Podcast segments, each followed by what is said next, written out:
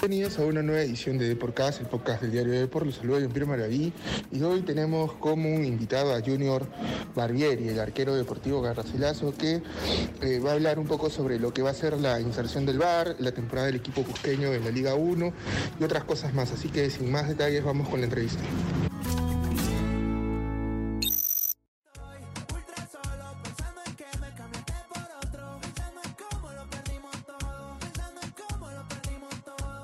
Junior? ¿Cómo estás? Bien, bien, bien. Este, estoy muy bien.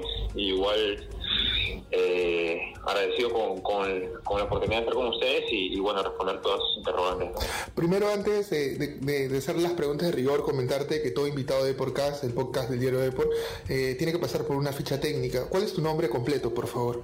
Eh, Junior Franco Barrite García. ¿Edad? 27 años. Eh, si no hubiese sido futbolista, ¿a qué te hubieras dedicado? La verdad que hubiese querido ser doctor. Man, ¿Alguna especialidad en, en específica? Eh, lo que sería radiología. Ah, ok, interesante, interesante. ¿En qué colegio acabaste la secundaria? Eh, estuve en el Liceo Naval Teniente Claro. ¿Curso preferido del colegio? Educación física, por supuesto. Claro, claro. Como todo deportista, eh, Junior. ¿Y, ¿Y, el curso quizás ahí que era flojo o que te dificultabas? El... Trigonometría. Claro, se entiende. Un poco de las fórmulas, ¿no? Todo eso lo que es números. Eh, eh, la última canción que escuchaste en tu playlist, sea Spotify, Apple Music. La última canción, este, Ultra Solo. ¿Quién la canta? La canta De La Gueto, Payita.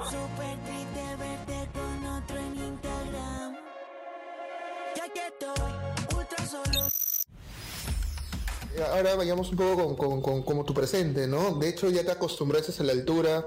¿Cómo eh, vives este presente que tienes con Garcilaso?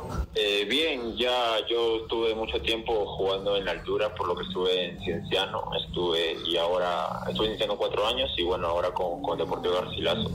Eh, no se me hace nada extraño jugar en la altura y, y me siento bien. Soy un club que, que también tiene mucha historia, que, que, tiene una cantidad de hinchas que, que apoyan, que van al estadio y, y, me siento bien, me siento como, como en casa. ¿Fue difícil eh, dejar Cienciano para irse a Garcilaso? Sí, sí, obviamente que fue, fue muy difícil porque había había un gran cariño hacia, hacia Cienciano, con, este, tuve logros importantes con, con, el club. Y bueno, irme a, otro equipo de Cusco sabiendo la rivalidad que hay difícil, ¿no? Pero a mí me gusta, me gustan los retos, me gusta, me, me, me gusta cobrarme revanchas en el fútbol y, y bueno, es por eso que, que decidí irme a, a, Deportivo Garcilaso, el club donde estoy y que donde me siento cómodo. ¿no? ¿Y esa rivalidad se siente o la percibes en las calles cuando sales a, al gimnasio, cuando sales a comprar? Sí, sí, por supuesto, por supuesto. Cuando paso por la calle hay muchos hinchas de Cienciano que, que me dicen que vuelva y, y bueno, hay otros hinchas de Deportivo Garcilaso que me dicen que, que, el club donde estoy es más grande y bueno, se entiende, ¿no? Porque obviamente es el club que quieren y, que obviamente quieren que yo consiga cosas importantes con el club también. Hablamos de, de esta experiencia que tienes ya en Cusco, que ya tienes, digamos, ya muchos años, pero tú te formaste en Cristal, por ahí, ¿en algún momento anhelas regresar?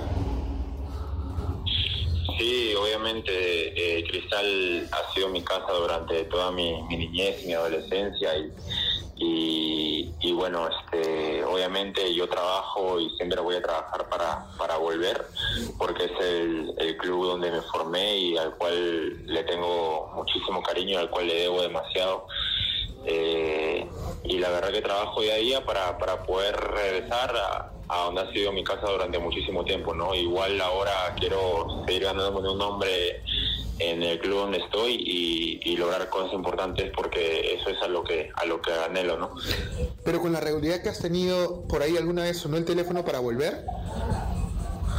No, aún no, aún no. Este, obviamente yo sé que para, para ir a un club como Cristal se, se necesitan pasar muchos filtros y, y, bueno, yo trabajo para, para eso. Eh, yo quiero seguir eh, consolidándome, seguir teniendo minutos, seguir jugando, seguir aportando al equipo y, y en lo que me toque este, más adelante ya se verá, ¿no? ¿Qué, qué es lo que pueda pasar? Siempre la competencia es fuerte, ¿no? Y también es importante. Y, bueno, tienes ahí a Penny, que también es un gran tipo como tú y que tiene mucha experiencia. ¿Conversas con él cuando te toca atajar? ¿Cómo son esos entrenamientos con Compen? Eh, sí, claro, obviamente yo la verdad lo, lo, tengo muy arriba a Diego por, por, la calidad de persona que es y, bueno, por el compañero, el tipo de compañero que es. Eh, obviamente tiene muchísima experiencia, eh, la competencia es sana, es, es muy dura, es de, de, día a día, no hay, no hay un día en el que no queramos ambos eh, competir y dar lo mejor. Eh, la competencia siempre ha sido así y bueno, mucho más ahora, ¿no? Sabemos que, estamos eh, en ya casi la última parte del torneo y, obviamente los dos queremos tener minutos, queremos jugar y, bueno, eso es lo lindo, ¿no? Del fútbol, que, compites con, amigos, con personas que, respetas y admiras mucho, ¿no? Con el técnico que llegó, que venía de Ecuador de la selección, ¿qué tal ha sido la adaptación de él?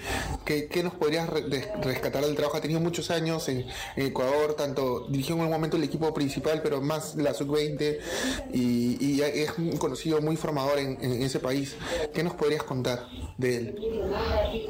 Eh, sí, es muy bueno. Vino con, con muchas ganas de, trabajar, de, de, inculcarle al equipo una idea de juego y, bueno, nos sirve de mucho, la verdad, porque siempre está constantemente corrigiendo algunos errores que tenemos y eso es lo que, lo que nos ayuda, porque por ahí nosotros no nos damos cuenta de algunas cosas que haciendo afuera, ¿no?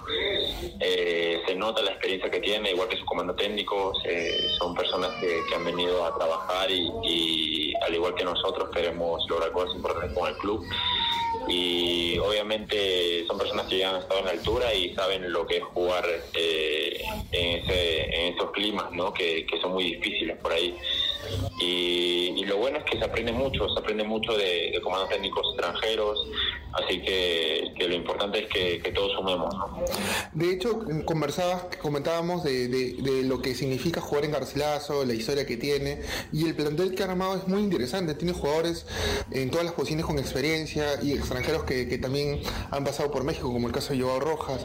Eh, ¿qué no, la presión que sienten ustedes es la de conseguir un torneo internacional, porque da la sensación de que por un momento podían pelear el título, pero como que al final de, partidos como que les costó un poco, ¿no? Pero igual me imagino que la presión es pelear el clausura y, ir por todo a un torneo internacional.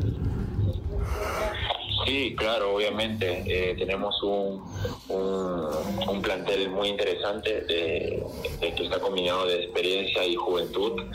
Y obviamente sabemos que, podemos luchar arriba, sabemos la, calidad de jugadores y, la calidad de grupo que tenemos y, sabemos que podemos luchar arriba, es lo que lo que tenemos en mente, es lo que por lo que hemos venido a Deportivo Garcilaso, eh, hemos venido a, luchar de media, de, tabla, de media tabla para abajo. Eh, queremos aspirar a un torneo internacional y, la verdad que queremos luchar con los grandes, ¿no? Que, sabemos que lo podemos hacer, sabemos que en nuestra localidad podemos ser fuertes y, afuera robar puntos, que, lo, que es lo que buscamos. Pero si tuvieras que hacer, digamos, una autorreflexión, ¿qué pasó? ¿Por qué Garcilaso no llegó a pelear en la apertura? Porque en un momento fueron líderes, ¿no? Del torneo. Sí, al comienzo hubieron, hubieron buenos resultados, de local y de visita. Luego hubo un pequeño bajón, que la verdad te mentiría si te dijera qué es lo que ha pasado, pero, pero bueno, este, luego volvimos a recuperar, eh, volvimos a, sumar puntos y volvimos a escalar en la tabla, que era lo importante y queremos mantenernos ahí, no seguir eh, consiguiendo puntos de local y, robando puntos de visita, que, es lo importante. Ahora hemos tenido una buena racha, queremos mantenerla. Ahora que, vienen partidos difíciles, que viene clausura, queremos queremos seguir manteniéndonos ahí y escalar en la tabla lo más alto posible. ¿no? El VAR, el clausura va a empezar con VAR. ¿Qué tan, qué tan expectativa le genera a ustedes de cara a ello? Porque nos comentaron que también a capacitar a los jugadores. Eh, ha capacitado en nada, hasta donde yo tengo entendido, pero obviamente va a ser algo que por ahí pueda aportar, ¿no? Si es que se hace de la mejor manera, puede aportar al fútbol peruano. Eh, sin embargo, obviamente siempre va a existir la polémica, van a existir casos en los que en los que no querramos eh, que se tome mucho en cuenta el VAR o por ahí por, por conveniencias del equipo no pero pero bueno, si es para sumar, que bienvenido sea y, y que todo se lleve de la manera más transparente y mejor posible, ¿no? Claro, porque el fútbol es muy subjetivo y no con esto del VAR siempre puede haber polémicas, ¿no? Y, el, y, digamos, si los árbitros no están tan capacitados, les podrían sentir a ustedes como que se les estarían perjudicando, ¿no? Sí, claro, la idea es que, el, que bueno, sea, como te digo, de la mejor manera todo este tema. Es, es un tema bien delicado, la verdad, porque obviamente hay muchas personas esperando la decisión del árbitro en ese momento, ¿no? De revisión y sabemos que no puede haber errores y, que todo sea de la manera más transparente posible. Claro, hablamos en un primer momento sobre lo que se vive en Cusco, el tema del folclore, hay tres equipos y hablas que también en algún momento se siente la rivalidad. Eh, ustedes cuando están cienciando o, los enfrentan a, a, Cusco, ¿cómo viven la previa de ese partido? ¿Es como un clásico o alianza? Eh, sí, por supuesto. Aquí en Cusco la rivalidad de equipos cusqueños es muy fuerte. A mí me tocó jugar mi primer partido con Garcilaso, mi primer partido oficial con Garcilaso contra Cienciano.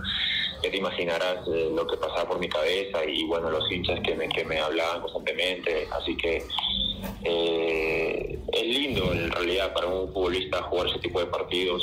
obviamente la rivalidad en Cusco que se ha vivido ha sido para aplaudir porque porque no ha habido inconvenientes en las tribunas, no ha habido inconvenientes en las calles, todo ha sido muy respetuoso eh, y eso es lo bonito del fútbol, ¿no? Más que todo aquí en Cusco este, se siente mucho la unión entre cusqueños y, el respeto que tienen por cada uno por sus equipos, ¿no? Ya con muchos años en Cusco, eh, ¿ya te adaptaste a la comida? ¿Al frío también? Sí, estoy acostumbrado ya. A veces salgo en short y polo. En Cusco cuando hace mucho frío ya estoy adaptado. Este, es algo que, que lo he vivido desde el 2016. Claro. Cuando estuve en Real Garcilaso, bueno, que ahora es Cusco Fútbol Club. Y, luego cuando volví a Cusco por Cienciano en el 2019, ¿no? Ya tengo muchísimo tiempo aquí en Cusco y obviamente ya, ya sé lo que es vivir aquí, ya sé cómo es la comida, ya sé cómo se trata la gente, ya conozco muchísimo de lo que es la ciudad y el clima y todo eso. Pasaste un tiempo, si no me equivoco, en Rosario, ¿cierto? ¿Qué tal esa experiencia? Fue, fue buena al comienzo, luego hubieron muchos problemas, eh, nos, nos, debieron muchos meses, el equipo cada uno ya estaba pensando más en lo que era el tema del dinero, porque obviamente hay unas familias detrás y ya no se concentraba tanto en lo que era el fútbol, ¿no? Siempre se tocaba el tema del dinero, cómo era con las familias y todo eso, y era, era muy complicado porque la dirigencia nunca se hizo cargo. Y, bueno, por eso pasó lo que pasó, ¿no? Eh, me, tocaron, me tocó jugar muchos partidos, los cuales lo hice, lo hice muy bien, y después esfuerzo que no me llama para, para el año del ascenso. Y, nada, es una experiencia que, me sirvió, que me sirvió mucho y para, para ser el, el profesional que soy ahora, ¿no? Claro, de, de hecho, ¿y cómo hacías en, en sin, con muchos sueldos, digamos, que te debían? Es una situación difícil, ¿no? Si a uno, digamos, se demora uno o dos días y ya está renegando, en tu caso, ¿cómo hacías para lidiar con ello por las obligaciones que uno tiene, ¿no?